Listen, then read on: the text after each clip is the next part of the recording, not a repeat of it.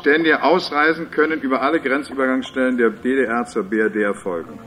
Wann tritt das in Kraft? Das tritt nach meiner Kenntnis ist das sofort. Unverzüglich. Die berühmten Worte von Günter Schabowski fallen erst ganz am Ende, fast beiläufig auf der Pressekonferenz am Abend des 9. November 1989 in der Berliner Mohrenstraße. Schabowski ist Sekretär für das Informationswesen im Zentralkomitee der SED. Hier hören Sie die gesamte Pressekonferenz, an deren Ende Schabowski nicht nur die Öffnung der Mauer verkündet, sondern auch in Verlegenheit gerät, als ein ausländischer Korrespondent nach der Zukunft der Mauer überhaupt fragt. Wir schalten in wenigen Augenblicken ins internationale Pressezentrum in Berlin. Günter Schabowski stellt sich der internationalen Presse. Er wird die dort anwesenden äh, Journalisten aus verschiedenen Ländern informieren über das, was heute auf dem zweiten Beratungstag während der zehnten ZK-Tagung berichtet worden ist.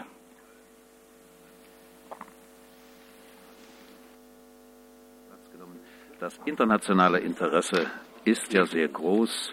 Kurz vor Beginn dieser Pressekonferenz sagte uns der Chefkorrespondent der sowjetischen Nachrichtenagentur TASS, dass äh, dies auch in den Augen der Moskauer äh, Leser eine unwiederholbare Chance für die Erneuerung des Sozialismus ist. Jetzt hören wir hinein in die Pressekonferenz. Erlauben Sie noch eine Minute, meine Damen und Herren. Wir sind sozusagen Stante Pedes aus der Sitzung gekommen. Und ich muss noch mal hier kurz meine Materialien ordnen. Das war das. Ich war gerne Parteikonferenz. Ja.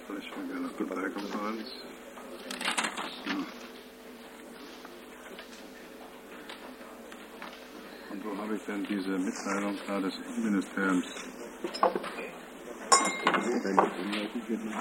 Nee, habe ich alles nicht. Ja,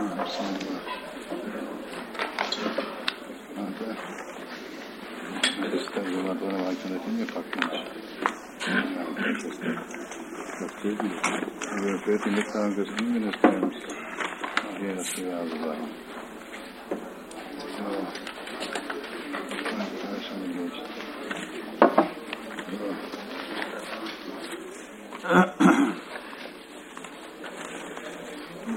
Wenn du inhaltlich ja. zu den Diskussionen haben willst. Das sind die Stichworte, ja, ja. Das sind Stichworte Ja. zur Diskussion. Meine Damen und Herren, ich eröffne unsere heute, heutige Zusammenkunft zur Information über den zweiten Tag der Beratung der 10. ZK-Tagung. Ich darf Ihnen wieder äh, meine Kollegen vorstellen. Äh, Genossin Helga Labs, Mitglied des Zentralkomitees, und Vorsitzende der Gewerkschaft Unterricht und Erziehung.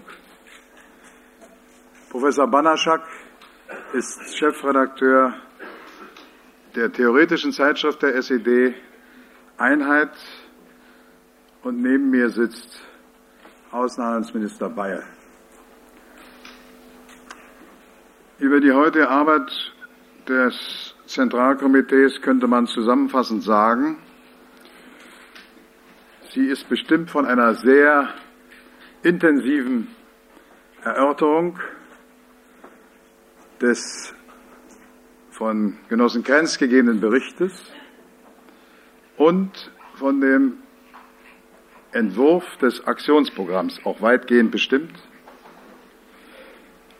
Es haben bis jetzt 16 Diskussionsredner das Wort ergriffen. Äh, die Beratungen des Zentralkomitees gehen bis in die späteren Abendstunden weiter. Ich kann hier nicht genau sagen, wann die Beratungen enden werden. Ich bitte deshalb auch wiederum um Verständnis dafür, dass wir uns hier einigen auf eine Frist von etwa einer Stunde, also sagen wir mal so bis gegen 19 Uhr, damit es uns möglich ist, an den wichtigen Beratung des Zentralkomitees weiter teilzunehmen. Charakteristisch ist, dass Mitglieder aus allen Bereichen der Partei und der Gesellschaft in der Tagung das Wort ergriffen haben. Ich will damit andeuten, dass es mehr Mitglieder sind als häufig oder zuvor äh, in der Diskussion das Wort genommen haben. Also Ausdruck eines großen Bedürfnisses, sich zu den Fragen der Erneuerung der Politik der Partei, zu den Gründen für diese Entwicklung zu äußern und Fragen zu stellen und Standpunkte dazu mitzuteilen. Bei aller Unterschiedlichkeit des Herangehens und der Thematik, wie auch der Positionsdarstellungen, äh, kann man doch konstatieren, dass eine wirkliche Einmütigkeit besteht darüber, nach vorn zu gehen und äh, selbst beizutragen zum Prozess der Erneuerung im Lande und zum Prozess der Erneuerung der Partei selbst. Ein anderer wesentlicher Zug der Debatte ist, die, ist der kritische und selbstkritische Ton, dass der Versuch, äh, die eigene Verantwortung auch der Mitglieder des Zentralkomitees wie der Mitglieder des Politbüros äh, an den fehlerhaften Entwicklungen zu ergründen. Äh, das Zentralkomitee so könnte man vielleicht sagen, hat mit dieser Beratung, soweit sie bis jetzt also zu bewerten ist, ein bedeutsames Zeichen gesetzt für den Anspruch auf Führungsautorität innerhalb unserer Partei, eine Autorität, wie sie dem Zentralkomitee einfach zukommt.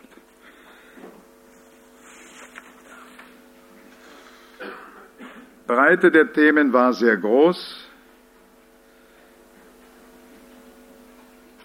auch die Prüfung, Sondierung, Beschreibung von Schwierigkeiten in verschiedenen gesellschaftlichen Bereichen wie Wirtschaft, Landwirtschaft, Wissenschaft und Kultur spielte fast in jedem Beitrag eine Rolle. Also die Diskussionsbeiträge waren im Allgemeinen äh, komplex angelegt, hatten ein breites thematisches Spektrum. Es gab auch Bemerkungen zur Arbeit der Medien, eine, also nicht zu ihrer Arbeit jetzt, sondern zur Arbeit der Medien unserer Republik. Äh, ein großer Umfang von Beurteilung. Es wurde noch einmal ausdrücklich die befördernde Rolle der Medien anerkannt in dem eingesetzten Prozess des Veränderns und der Wende. Es wurden aber auch äh, einige Dinge besprochen, die äh, die Kritik einzelner Mitglieder des Zentralkomitees hervorgehoben hatten. Äh, so viel vielleicht erstmal vorausschickend an Diskussionsrednern, die heute das Wort ergriffen haben, möchte ich hier nennen äh, Genossin Christa Herrmann, erster Sekretär der Kreisleitung Reichenbach, Bauminister Juncker, Professor Dr. Moritz Mebel, Waldemar Liemen, Parteisekretär des Kali-Werkes Werra, der Vorsitzende des Zentralverstandes der Vereinigung der gegenseitigen Bauernhilfe, Fritz Dahlmann, der Präsident des Schriftstellerverbandes, Hermann Kant, Hans Modrow, der Innenminister Dickel,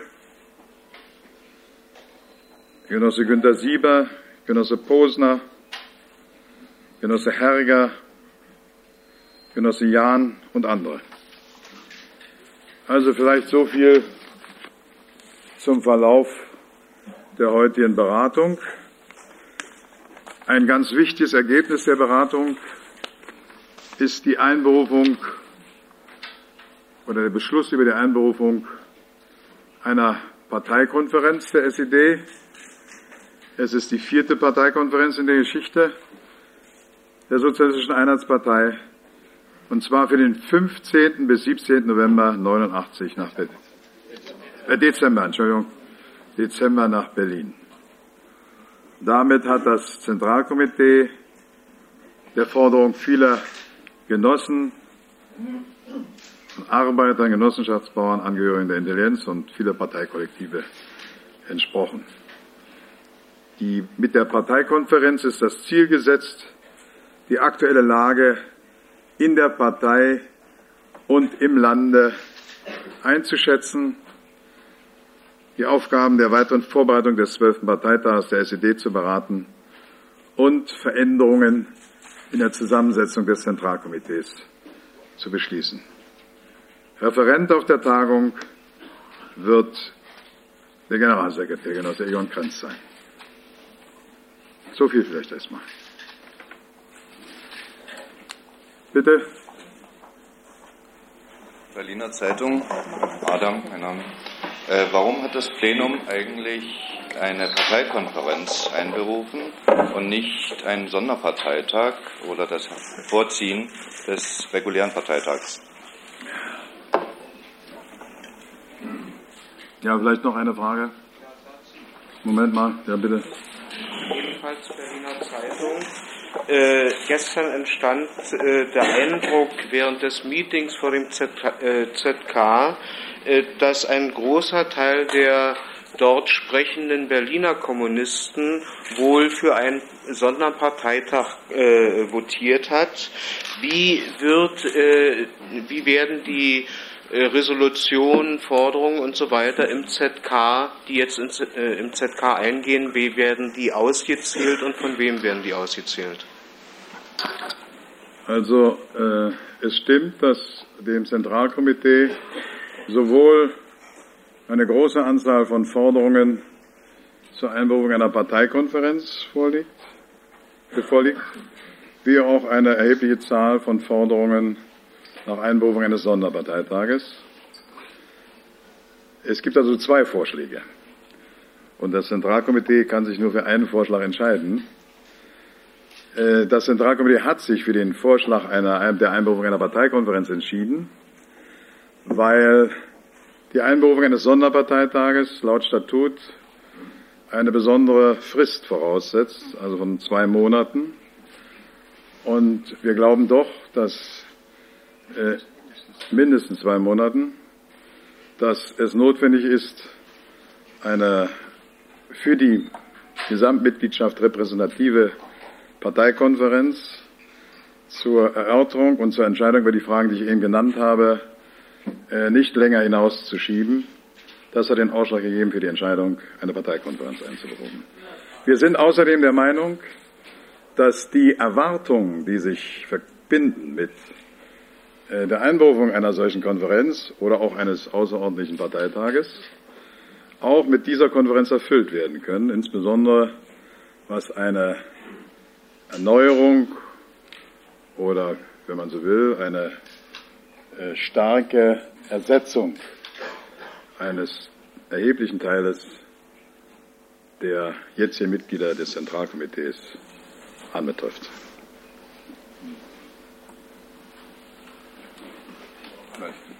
Wolf Wagner, Prager Volkszeitung. Ich bin hier. Oh, ah, bitte, ja. Prager Volkszeitung.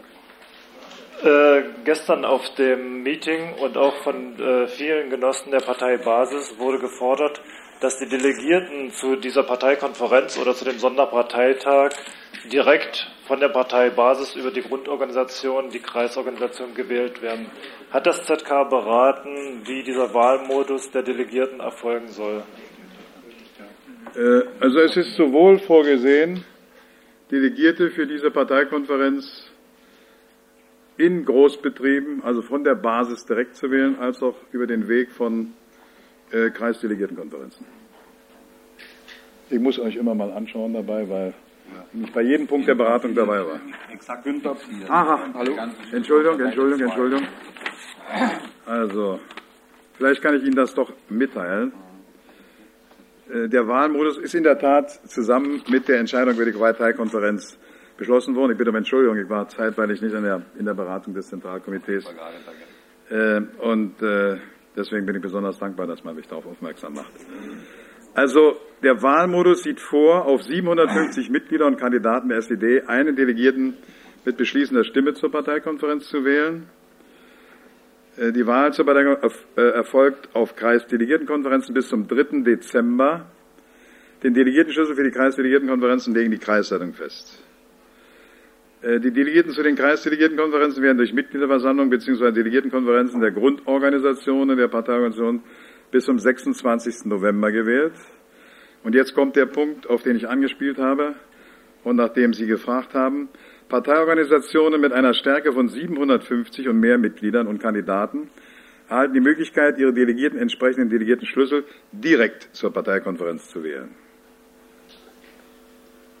Zur Wahl als Delegierte zur Parteikonferenz können auf den Kreisdelegiertenkonferenzen mehr Kandidaten zur Auswahl, mehr Kandidaten zur Auswahl vorgeschlagen werden, als durch sie Delegierte zu wählen sind. Soweit die, soweit die Wahlmodalitäten die Günter heute Brock, mitbeschlossen Rostock.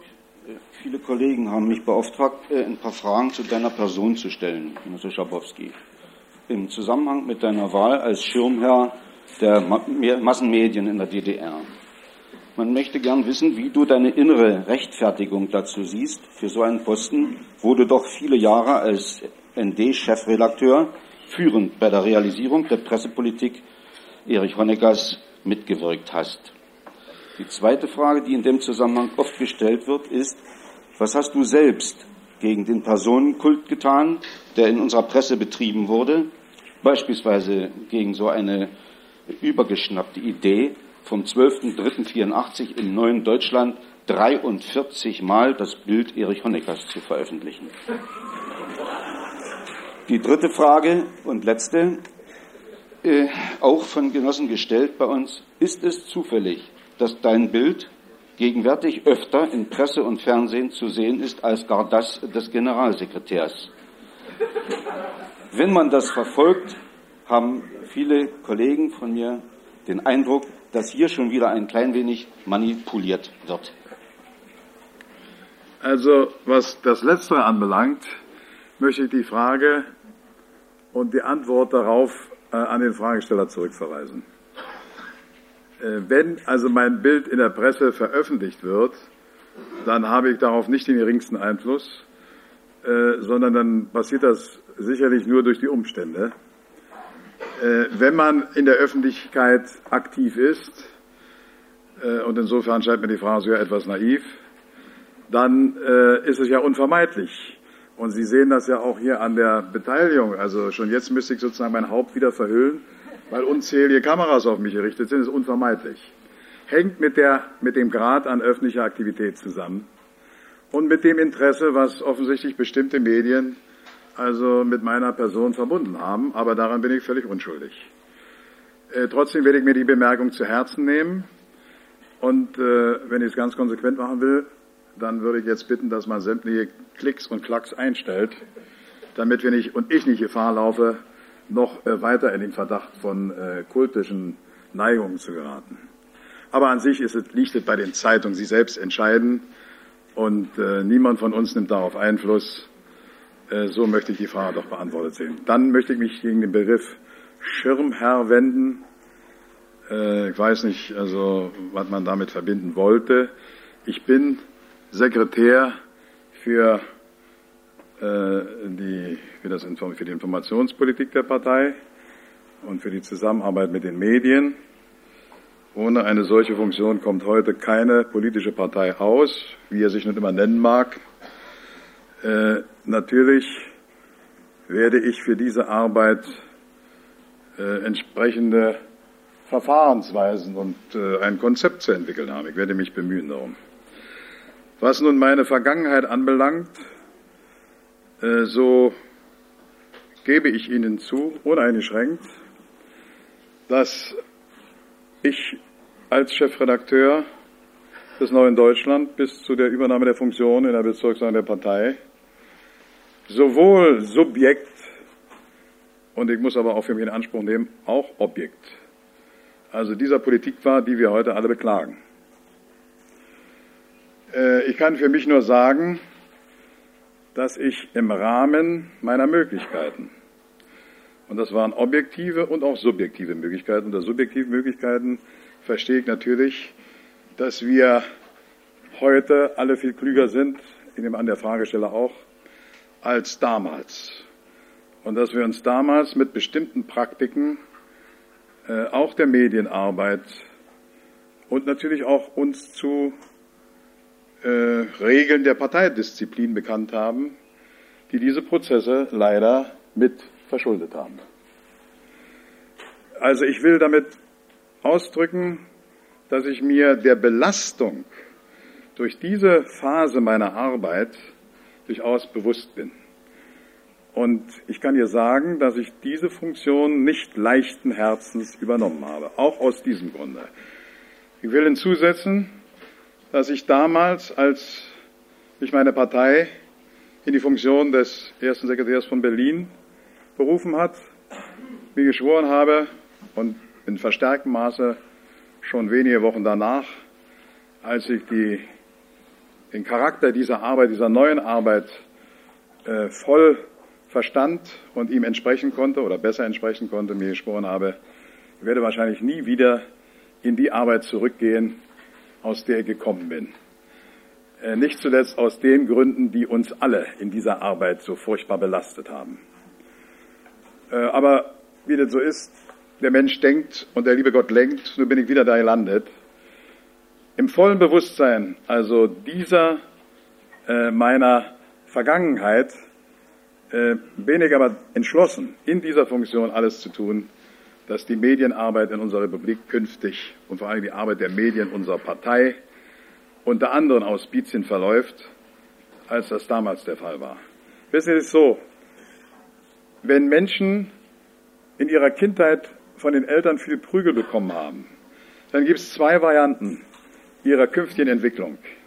Entweder sie prügeln später ihre Kinder gleichfalls, oder aber sie ziehen daraus den Schluss, solch eine Methode des Umgangs mit Menschen werde ich nicht praktizieren. Ich habe mich für die zweite Schlussfolgerung entschieden.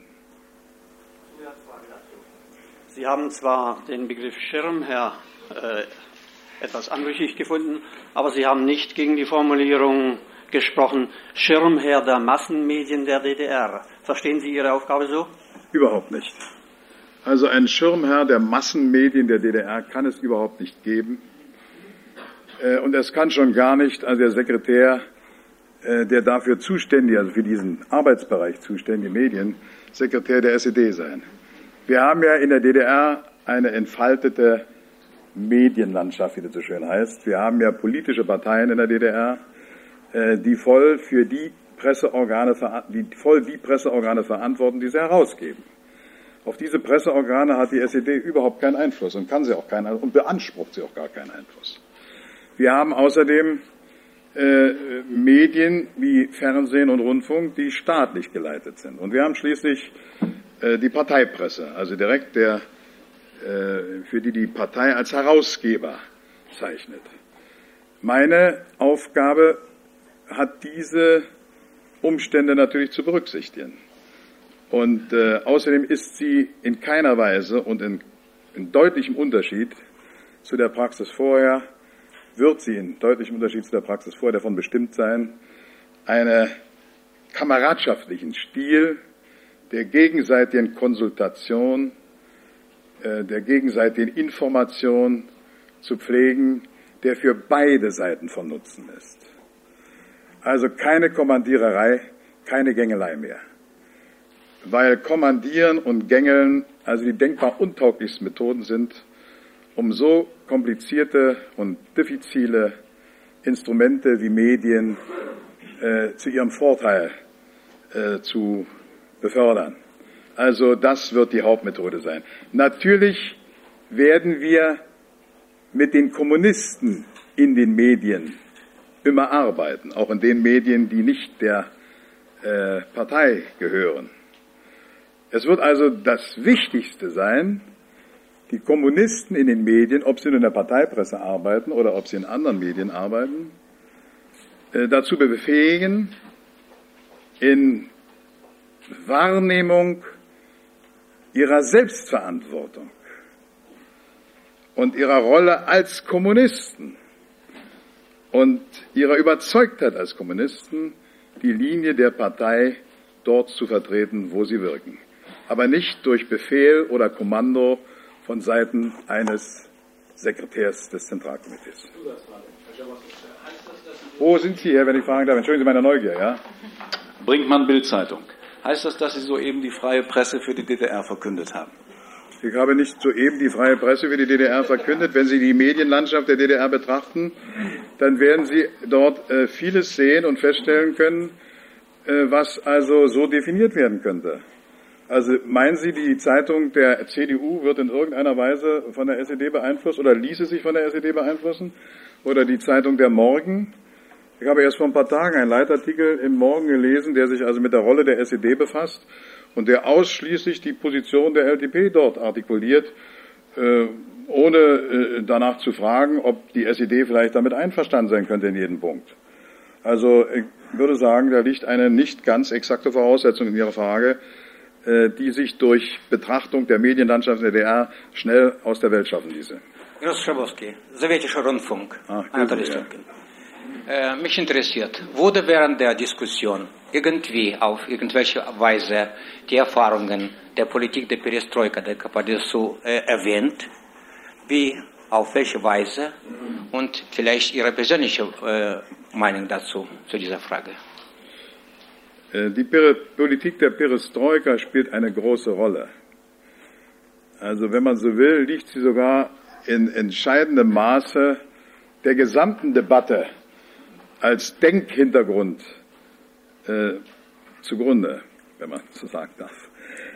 Ähm, und es wurde heute zum Beispiel festgestellt, ich will darauf mal mit einer negativen Formulierung antworten, dass einer der Gründe, die zu den heutigen Schwierigkeiten der Partei geführt haben, die zu ihrer fehlerhaften Politik geführt hat, eben ein Fehler war, nämlich die große Bedeutung des äh, 1985 in der Sowjetunion eingeleiteten Prozesses der Umgestaltung verkannt zu haben. Die internationale Bedeutung dieses Prozesses, also der durchaus nicht nur äh, die Probleme in der Sowjetunion betraf und durch diese Probleme verursacht war, sondern der bestimmt ist von notwendiger Moder Modernisierung äh, der Sozialismuskonzeption in unserer Zeit. Und ich habe gestern schon gesagt, dass sich äh, sowohl im Referat wie im Aktionsprogramm und heute in der Diskussion wurde das erneut bestätigt, äh, alles herleitet von der Definition eines neuen Verhältnisses, Verhältnisses zwischen Sozialismus und Demokratie. Und Sie als sowjetischer Journalist wissen natürlich, welche große Rolle gerade diese beiden Begriffe und ihre Wechselbeziehung in den grundlegenden Äußerungen des Generalsekretärs der KPDSU, Genossen Gorbatschow, spielen. Sowohl als Garantie gegen Wiederholung alter Fehler, wie als Garantie dafür, dass die komplizierten Prozesse der weiteren Entwicklung des Sozialismus nur auf demokratischem Wege unter breitester Einbeziehung der Menschen möglich ist. Jetzt vielleicht Sie, ja, bitteschön. Ich habe zwei Fragen. Die erste, ich war gestern auf dem Meeting und mich bewegten da zwei Gefühle. Das erste, dass die Partei endlich, muss ich sagen, endlich auch auf eine Straße oder einen Platz gegangen ist und hat sich artikuliert. Und das zweite war, äh, dass dort auch zum Ausdruck kam, dass jeder Genosse tausend Fragen und auch Zweifel hat. Und ich würde gerne wissen, wie dein Eindruck war. Und die zweite Sache, ich muss leider zurückkommen auf die gestrige Pressekonferenz, auf der ich nicht war, und zwar auf deine Antwort auf die Frage nach den neuen Frauen, die ich nicht unwidersprochen lassen kann. Du sagtest, dass eben die Verantwortung im Politbüro so schwierig, kompliziert und so weiter ist und du dadurch erklärst, dass unser Politbüro kein einziges weibliches Vollmitglied hat.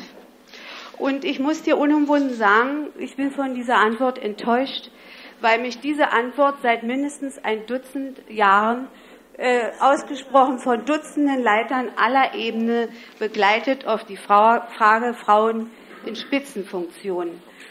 Für mich ist das auch ein Ausdruck, dass wir auch in unserem Denken über Frauen in der DDR, einschließlich der in Spitzenfunktionen, unbedingt eine Erneuerung brauchen. Denn wir haben die Frauen, die diese Verantwortung tragen können und wir müssen sie auch einsetzen. Also wir können feststellen, dass. Bitte, bitte? Aber vielleicht darf ich für den DDR-Rundfunk eine Frage stellen, die uns äh, alle interessiert. Äh, nach den Informationen, die bisher vorliegen, hat Genosse Modrow heute im Plenum vor, äh, Vorschläge über schrittweise Wirtschaftsreformen in der DDR unterbreitet. Unsere Frage, welche Vorschläge? Ich äh, würde so vorschlagen, auf die zweite Frage, auf die Frage von Ihnen antwortest du, ja? ja.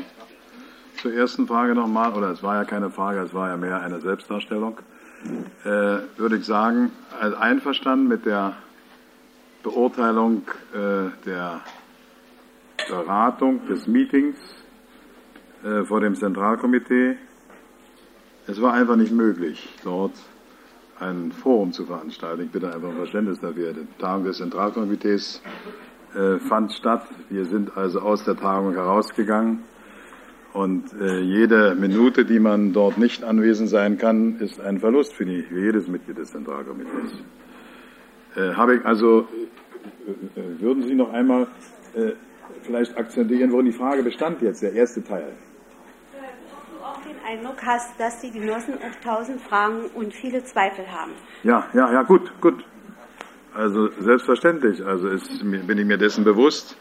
Und meine Kontakte mit den Genossen in den Betrieben sind ja nicht beschränkt auf die Begegnung äh, mit ihnen im Verlaufe dieses Meetings. Aber wir sind uns dieser Tatsache durchaus bewusst und diese Tatsache hat ja zur Einberufung der ZK-Tagung geführt und alle die Fragen, ich will ich jetzt nicht so pauschal sagen, aber natürlich ist diese Tagung beherrscht von den Fragen und Sorgen der Genossen. Und die Mitglieder des MK, die gesprochen haben, ob nun also Mitglieder, die in Institutionen oder sonst wo tätig sind, wie auch die Genossen, die direkt aus den Betrieben kommen, haben dort direkt als Berichterstatter ihrer Mitglieder, der Mitglieder ihrer Parteiorganisation gesprochen. Zu den Frauen, ich stimme dir rückhaltlos zu. Mehr kann ich dazu nicht sagen. Ich habe nichts zu rechtfertigen. Im Aktionsprogramm wird dazu wahrscheinlich ein spezieller Passus aufgenommen werden. Aber vielleicht, Helga, entschuldige bitte, es war schon wieder ein Ausdruck dafür, dass wir kein richtiges Verhältnis zu dieser Frau haben, dass wir dir nicht die Möglichkeit geben, dazu ein Wort zu sagen.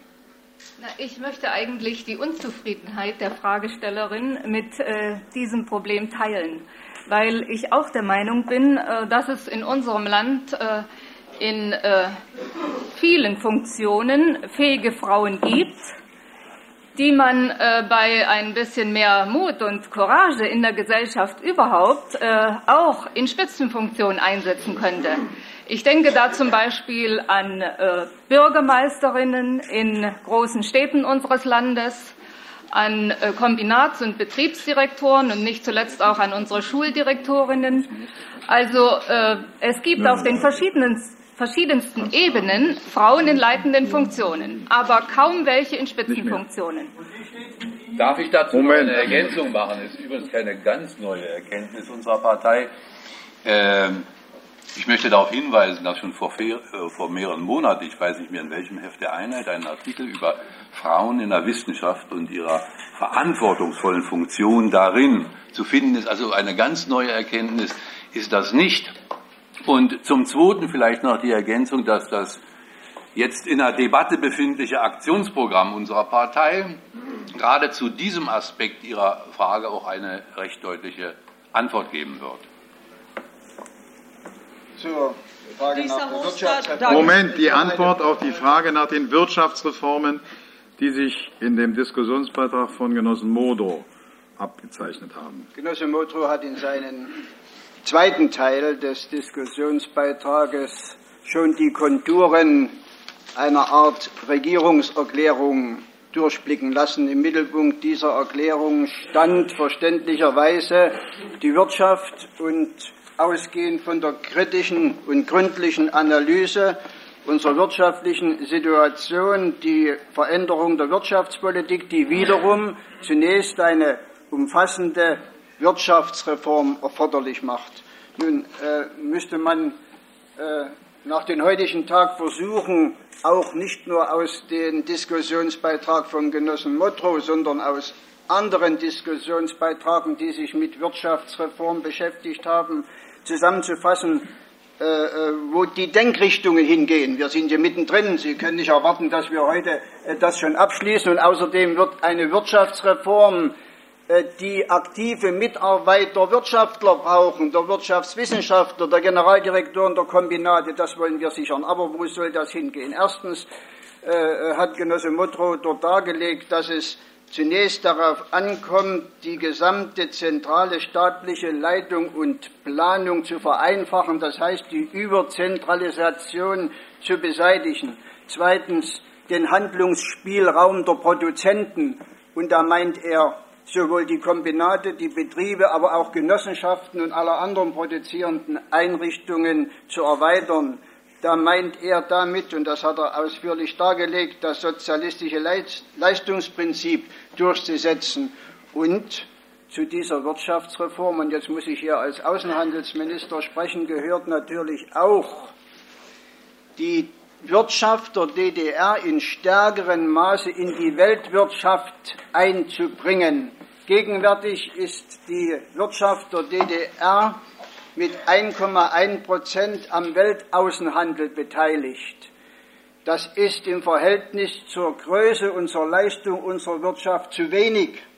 Und wir werden nicht die Frage stellen, Export überhaupt, Export mehr, Export wenig, sondern wie wir über unsere Teilnahme an der internationalen Arbeitsteilung die Voraussetzungen für diese Wirtschaftsreform, die notwendig ist, mitschaffen können. Vielleicht nur noch eine Ergänzung. Ich glaube, das ist auch ein Stückchen Antwort auf die vorhin gestellte Frage Parteikonferenz oder Parteitag. Äh, die Beantwortung der Fragen, die eben diskutiert worden sind, bedürfen ganz gewiss gründlichen Bedenkens in all den Konsequenzen, Zusammenhängen. Und das wird in der Kürze der Zeit meines Erachtens verantwortungsbewusst nicht zu machen sein sondern die Parteikonferenz wird weitere deutliche Konturen setzen müssen.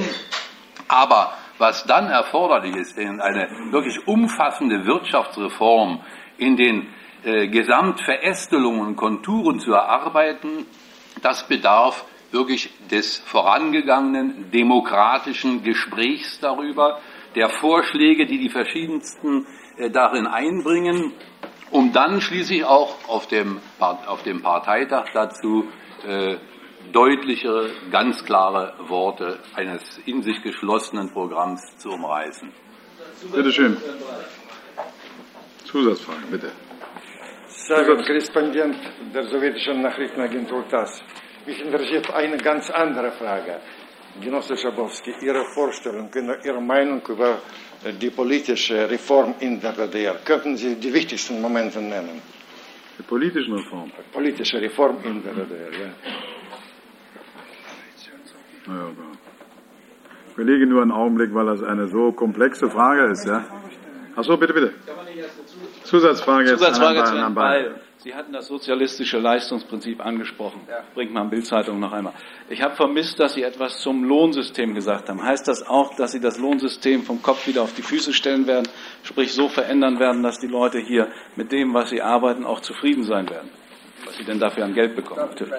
Bitte, bitte, ja. Wissen Sie, wenn ich über Leistungsprinzip spreche, dann gehört natürlich dazu, dass man für gute Leistung guten Lohn bekommt. Das heißt, warum sollen wir Lohn ausklammern? Aber ich muss Ihnen genauso sagen, dass solche komplizierte Fragen nicht innerhalb eines Tages oder zwei Tage beraten werden können und auch nur mit all den Beteiligten.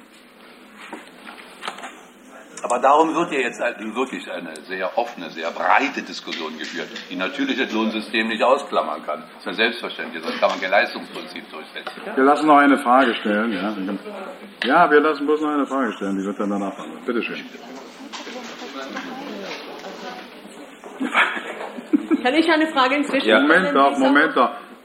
Jetzt ja. wird eine Frage gestellt, dann wird die Frage des äh, äh, Kollegen von TAS Ja, das ist die junge Welt, Larsch.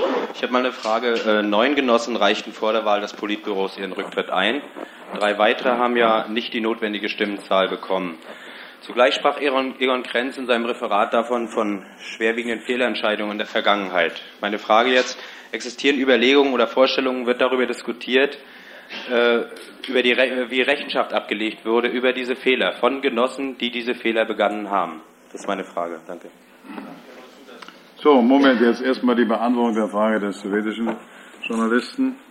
Also die Frage nach den Reformen. Äh, ich möchte da doch, sagen wir mal, auf die konzentriertesten, den konzentriertesten Ausdruck dieser Reformen verweisen, die wir erstreben. Im Referat von Egon Krenz ist das ausführlich dargestellt. Konzentriert findet sich das wieder im, in dem Entwurf des Aktionsprogramms. Und äh, jetzt habe ich schon so viel Zettel hier, ich weiß ja, ich damit noch zurechtfinden kann. Ich, ich, ich äh, habe das Aktionsprogramm äh, in einem bestimmten Maße zur Kenntnis genommen. Also es handelt sich um eine anknüpfend an, an deine Bemerkung um Wirtschaftsreformen. Jetzt kann man die Reihenfolge streiten. Es handelt sich um eine Reform des politischen Systems. Also um eine demokratische Koalitionsregierung, die zu schaffen ist. Die Regierung ist ja zurückgetreten. Man wird überprüfen können, ob diese demokratische Koalitionsregierung zustande kommt und wie weit schon dieser Punkt, der nicht nur ein ferner Zielpunkt, äh, Realität wird. Im Aktionsprogramm ist ausgedrückt, dass wir an der Erarbeitung eines Wahlgesetzes interessiert sind und dieses Wahlgesetz mit Sicherheit äh, zustande kommen wird durch das Zusammenwirken aller gesellschaftlichen Kräfte, relevanten gesellschaftlichen Kräfte, mit Sicherheit auch jener Kräfte, die im Prozess der Volksbewegung, die alles das bewirkt hat, womit wir uns heute befassen, eine bestimmte impulsgebende Rolle gespielt haben. Ich habe ja gestern darauf aufmerksam gemacht, dass auch mit äh, Vertretern des neuen Forums eine Kontaktnahme stattgefunden hat über die äh, Zulassung und über die Bedingungen der Zulassung. Also in irgendeiner Form wird das dort mit eine Rolle spielen. Wir sind und wir erstreben mit diesem Wahlgesetz freie, allgemeine, demokratische und geheime Wahlen, bei denen in jeder Phase die öffentliche Kontrolle garantiert ist. Also wir sind für eine pluralistische Gesellschaft, also Meinungsgesellschaft. Äh, wir stehen auf dem Standpunkt, was lange nicht wahrgenommen worden ist, dass es eine Interessenvielfalt in dieser Gesellschaft gibt und dass es für, die, ähm, für den Interessenausgleich in der Gesellschaft notwendig ist, auch neue demokratische Formen zu entwickeln, dass gewissermaßen der Demokratiebedarf viel größer war als die in der Tat vorhandenen und nicht gering zu schätzenden Formen der sozialistischen Demokratie bis zum heutigen Tag. Wir sind für einen sozialistischen Rechtsstaat. Äh, das wird markiert werden durch neue Gesetze, die zu erarbeiten sind, durch ein Gesetz über Vereinigungsfreiheit, über Versammlungsfreiheit, ein Mediengesetz, Veränderung des Strafrechts, ähm, durch die Hebung der Rolle der Abgeordneten, und der Parlamente, von der obersten Volksvertretung bis hin zu den Bezirken und den Gemeinden. Und dann, wie gesagt, also viele, viele andere Bereiche des Lebens erfassend.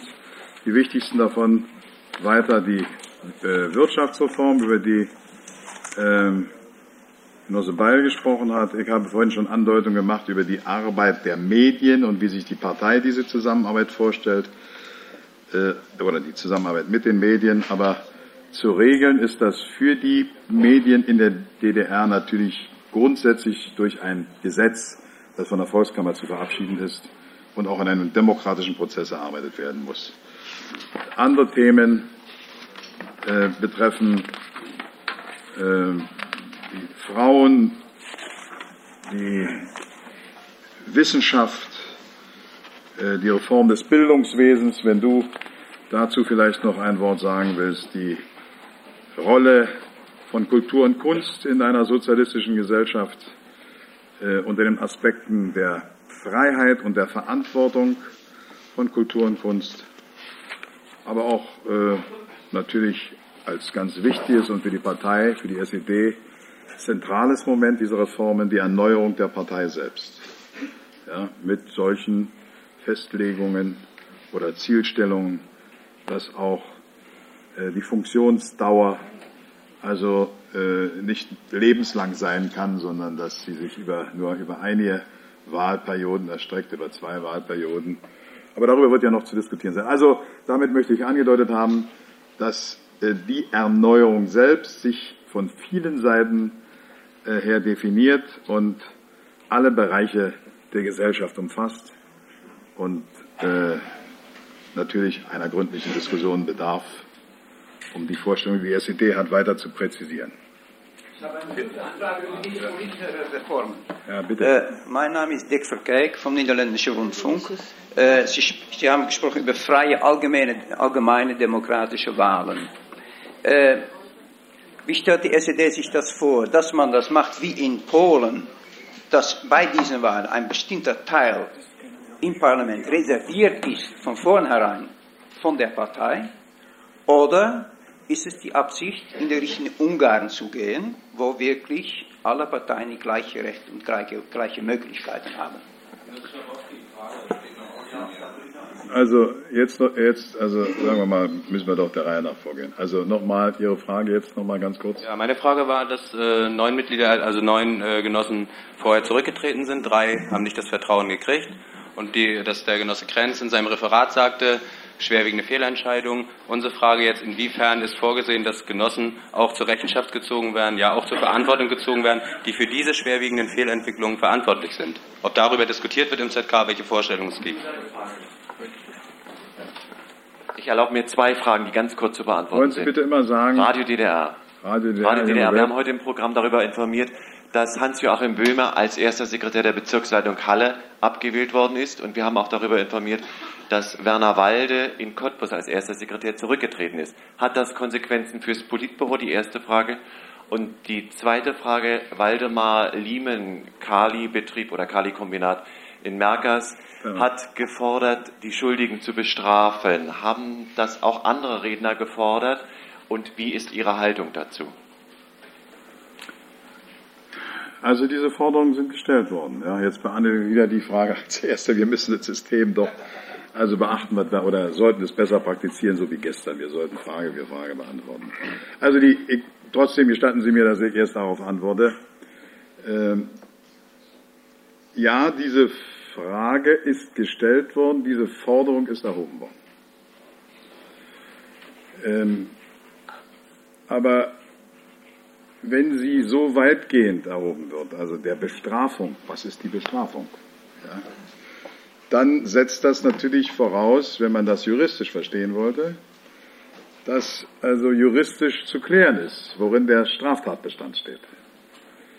Äh, diese Frage lässt sich also nicht von mir beantworten. Wenn jemand sich äh, in einer Weise schuldig gemacht hat, dass das zu solchen Konsequenzen führen muss, dann wird jeder von uns der Meinung sein, diese Konsequenz muss gezogen werden. Politische Fehler sind nicht unbedingt gleichzusetzen mit strafbaren Handeln. Das habe ich sagen wollen, aber es ist ja nicht ausgeschlossen, dass äh, politische Fehler also bei weiterer Überprüfung sich auch als Fehler anderer Art herausstellen. Äh, und da kann man noch nicht, kann man sich nicht zu äußern. Ich will das aber auch nicht ausschließen. Die Dazu ist ja auch Frage der Erkenntnisprozess im Zentralkomitee noch. aber es ist Ausdruck einer bestimmten Empörung und Erwartungshaltung. Das ist ohne Zweifel der Fall. So, jetzt noch mal zu Ihrer Frage. Ja, ich kann Sie jetzt schon auch. Bitte? Hallo? Ach so, Böhmewalde. Äh, ja, ich habe auch davon erfahren, ich muss das so distanziert ausdrücken, weil ich eben mich nachträglich davon informieren musste, dass äh, äh, die Dinge sich so zugetragen haben, in Halle einen Beschluss der Bezirksleitung Halle, berichtigen Sie mich, äh, mit dem Ergebnis, ihn von seiner Funktion als erster Sekretär der Bezirksleitung zu entbinden. In, in äh, Cottbus anders. In Cottbus der Vorschlag von Herrn Walde selbst, ihn von seiner Funktion zu entlasten. Also das ist doch meines Erachtens ein Unterschied. Äh, erstens muss man dazu bemerken, dass die Funktion eines ersten Bezirkssekretärs nicht und niemals also automatisch verbunden ist mit einer Funktion im Politbüro. Theoretisch kann also jemand ausscheiden aus einer Bezirksleitung, kann Mitglied oder kann das Politbüro sein. Wenn natürlich eine Bezirksparteiorganisation einem ersten Sekretär die Vertrauensbasis sozusagen entzieht, dann stellt sich in der Tat die Frage auch für die Leitung, in die der betreffende Genosse inzwischen gewählt worden ist. Ähm, das wird mit Sicherheit, nehme ich an, morgen in der abschließenden Tagung des Zentralkomitees äh, eine Rolle spielen und sicherlich auch zu Entscheidungen führen. Bei Genossen Walde liegt die Sache anders. Er ist selbst also, äh, hat gebeten um Entlastung von seiner Funktion. Und das ist ein ganz, kann ein ganz üblicher und normaler Vorgang sein, wenn man eine neue Funktion übernimmt.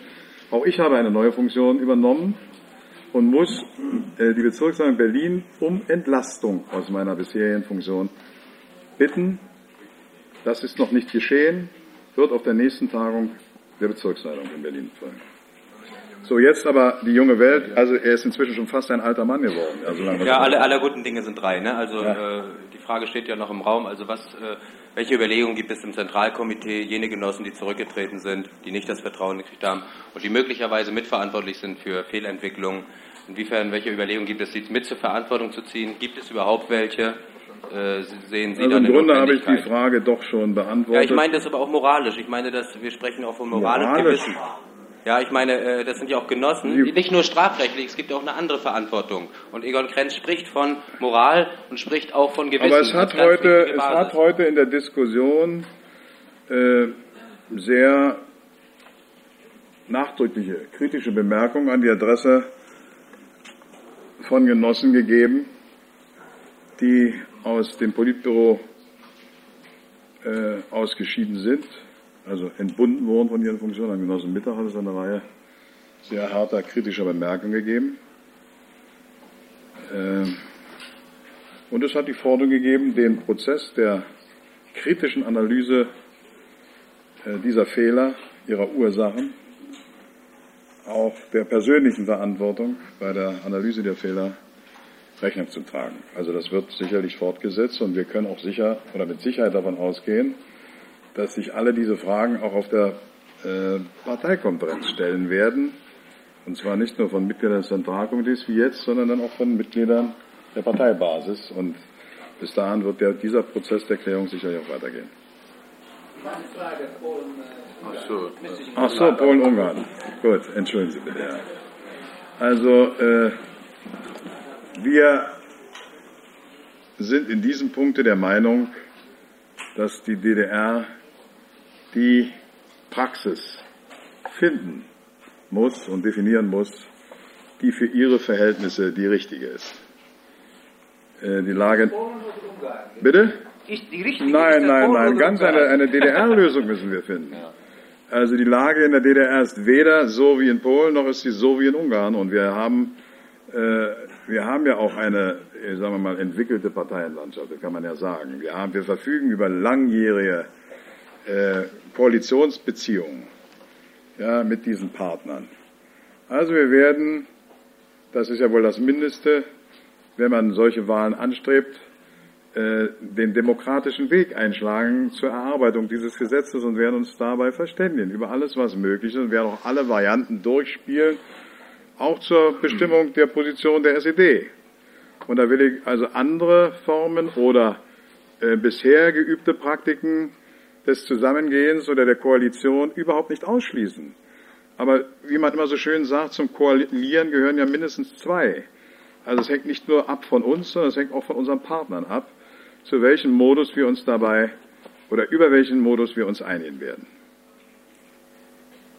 Vielleicht nur noch eine Bemerkung. Ich glaube auch, es wäre, würde dem Charakter dieser Erneuerung äh, nicht entsprechen, wenn wir jetzt, wenn die Partei, das Zentralkomitee, jetzt schon sagen würde, so oder so, sondern wir befinden uns mitten in einem großen Klärungsprozess.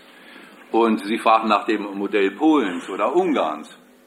Wir müssen wirklich präzis die Lage in unserem Land, die Voraussetzungen, die hier gegeben sind, die Erfordernisse, vor denen wir stehen, in Rechnung stellen und dann im Prozess der Klärung mit allen, die willens sind, diesen neuen Schritt mitzugehen.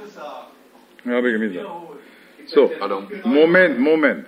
Also ich bin hier also schon äh, scharfer Kritik durch Gesten und so weiter ausgesetzt äh, und sage, Ihnen entgegenkommen möchte, bitte stellen Sie Ihre Frage. Wir wollen immer eine Frage nach der anderen stellen. Dafür haben Sie Verständnis, ja, weil sich doch herausstellt, dann müssen wir zu viel rekapitulieren, kostet uns schon wieder Zeit. Ja, bitte schön. Also dieser Hoster Dagens Würden Sie Nyheter- bitte sagen, wo Sie herkommen? Ja, Dagens Nyheter, Schweden.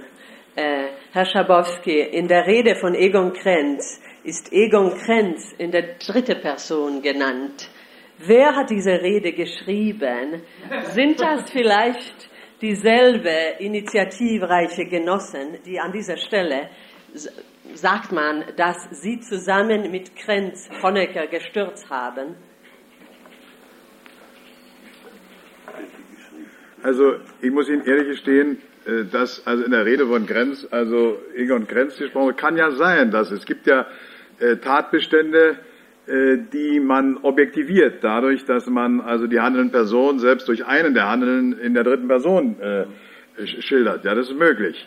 Ich würde dem keine gravierende Bedeutung beimessen. Eins kann ich versichern, die Rede hat der Genosse Grenz wirklich weitgehend selbst verfasst. Weitgehend heißt nur, dass man sich im Kollektiv zusammensetzt, äh, äh, Formulierungen, die dann vorliegen, gemeinsam prüft und so weiter. Aber es ist eine Rede, selbstverständlich. Äh, bitteschön. Termin für Neuwahlen? Nein, gibt es noch nicht. Da, Entschuldigung, jetzt Sie. Und dann Sie. Ich hatte Ihnen schon vorhin ein Zeichen gegeben. Herr Schabowski, Sie haben vom Partner Bitte immer, äh, wenn Herr Sie- Stanzel der Standard Wien. Ist für mich so Pardon. interessant zu wissen, wo Sie herkommen. Sie haben gesprochen von Partnern bei der Wahl und den anderen Parteien. Ist es auch denkbar, dass das dann Gegner sein könnten? Sicher, sicher, sicher. Und eine Wie weitere sollte man sich sonst also äh, freie Wahlen vorstellen, ohne diese Möglichkeit von Kontrahenten? Also eine Auflösung der Nationalen Front. Wissen Sie, da stellen Sie mir schon wieder Fragen, die ich so nicht beantworten kann. Wir haben eben ausführlich darüber geredet, dass das ein Klärungsprozess ist, ein Prozess der Debatte, der Diskussion. Wir sind ja in einer neuen Situation. Ja? Aber es wäre denkbar. Aber denkbar wäre, wäre es gewiss, oder die Nationale Front in veränderter Form wäre ebenso denkbar. Und eine zweite Frage noch, Herr Schabowski.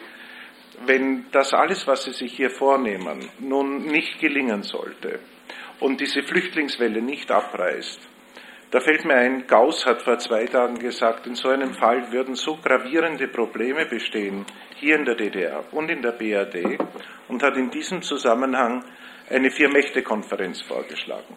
Wie stehen Sie dazu? Also ich äh, ziehe eine solche Variante überhaupt nicht in Betracht, muss ich Ihnen sagen, weil wir ja angetreten sind und davon überzeugt sind und entschlossen sind, das müssen wir uns zubilligen, dass wir die Probleme in den Griff bekommen. Also wir arbeiten für den Erfolg unserer Schritte. Wenn man sich schon von vornherein also von einem möglichen Misserfolg faszinieren lässt, wird man kaum handlungsfähig sein. Also ich würde Sie bitten, das einfach so zu verstehen. Wir werden uns in jeder Situation auf jede Situation einzustellen haben. Das steht außer Frage. Herr Schabowski, Herr Johnson. Entschuldigung, jetzt Sie, jetzt erstmal der italienische Kollege. Ich äh, heiße Riccardo Hermann, ich vertrete die italienische Nachrichtenagentur ANSA. Herr Schabowski, Sie haben vom Fehler gesprochen. Glauben Sie nicht, dass es war ein großer Fehler, diesen äh, Reisegesetzentwurf, das Sie haben jetzt vorgestellt vor wenigen Tagen? Nein, das glaube ich nicht. Äh, Wir wissen um, die, um diese Tendenz in der Bevölkerung, um dieses Bedürfnis der Bevölkerung zu reisen oder die DDR zu verlassen.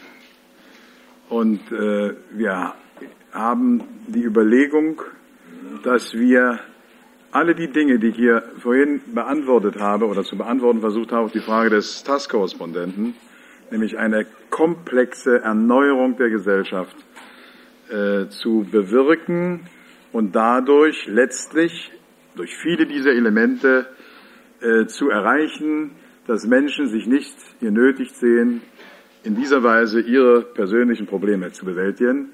Das sind aber, wie gesagt, viele Schritte.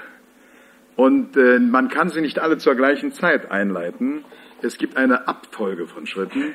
Und die Chance, also durch Erweiterung von Reisemöglichkeiten, die Chance, also durch die Legalisierung und Vereinfachung der Ausreise, die Menschen aus einer, äh, sagen wir mal, psychologischen Drucksituation zu befreien, viele dieser Schritte sind ja im Grunde unüberlegt erfolgt. Das wissen wir.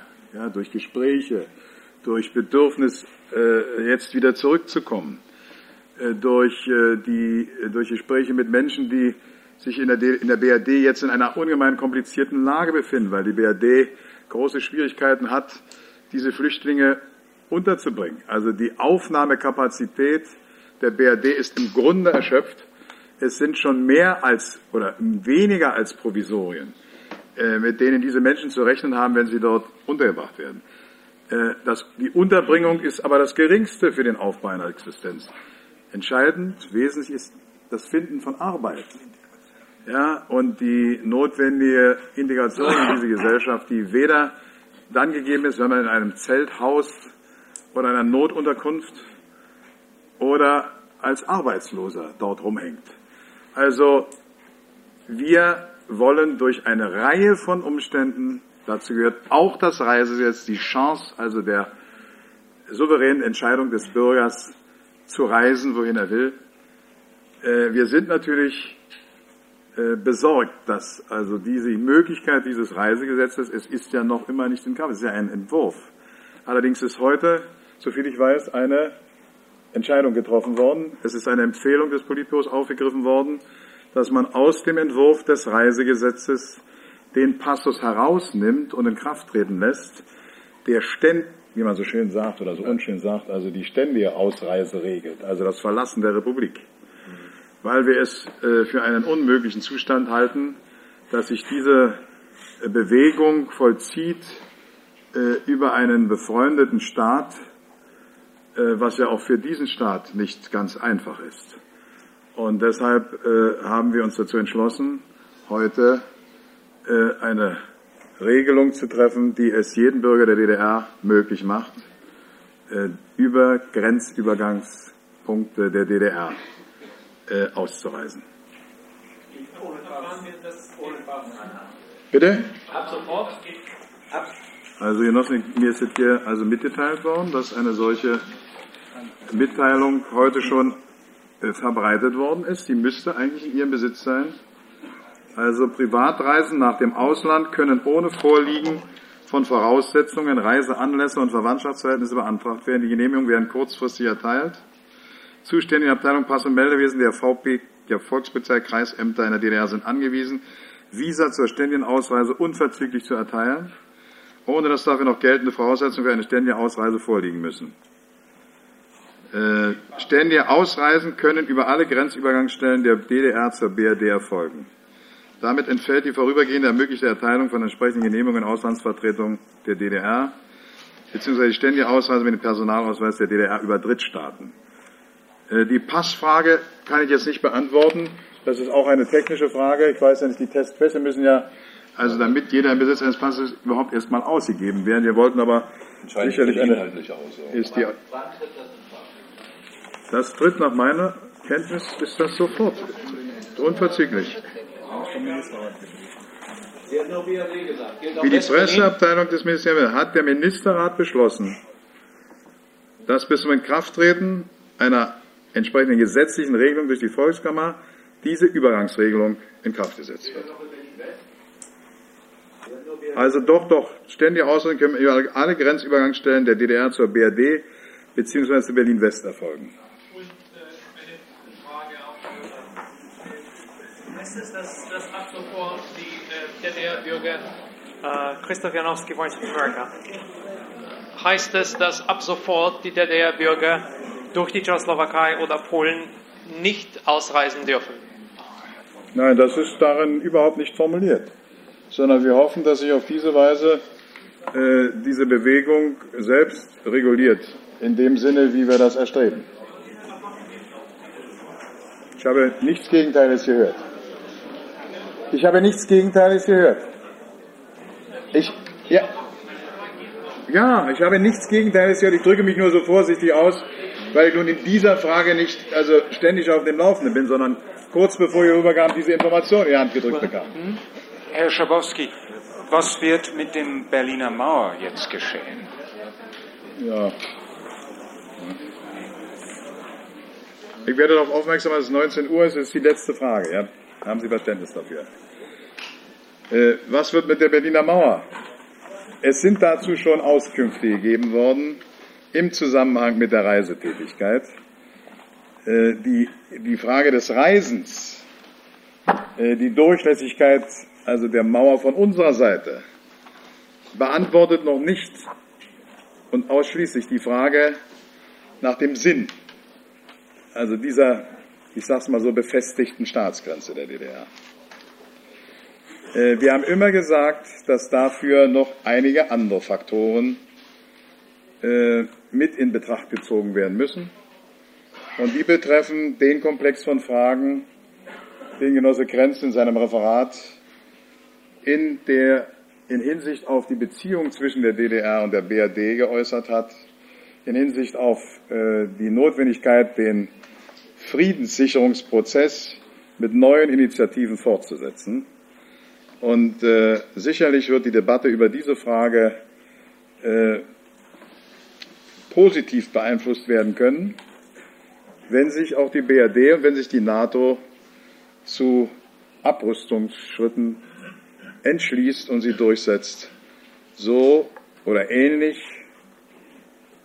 wie die DDR das und andere sozialistische Staaten schon mit bestimmten Vorleistungen getan haben. Herzlichen Dank.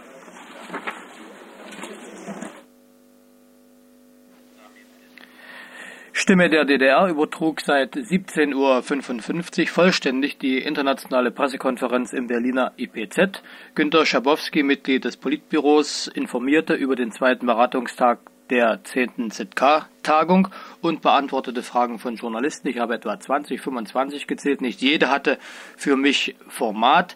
Begleitet war Günter Schabowski von Helga Labs, Professor Banaschak und Dr. Gerhard Beil.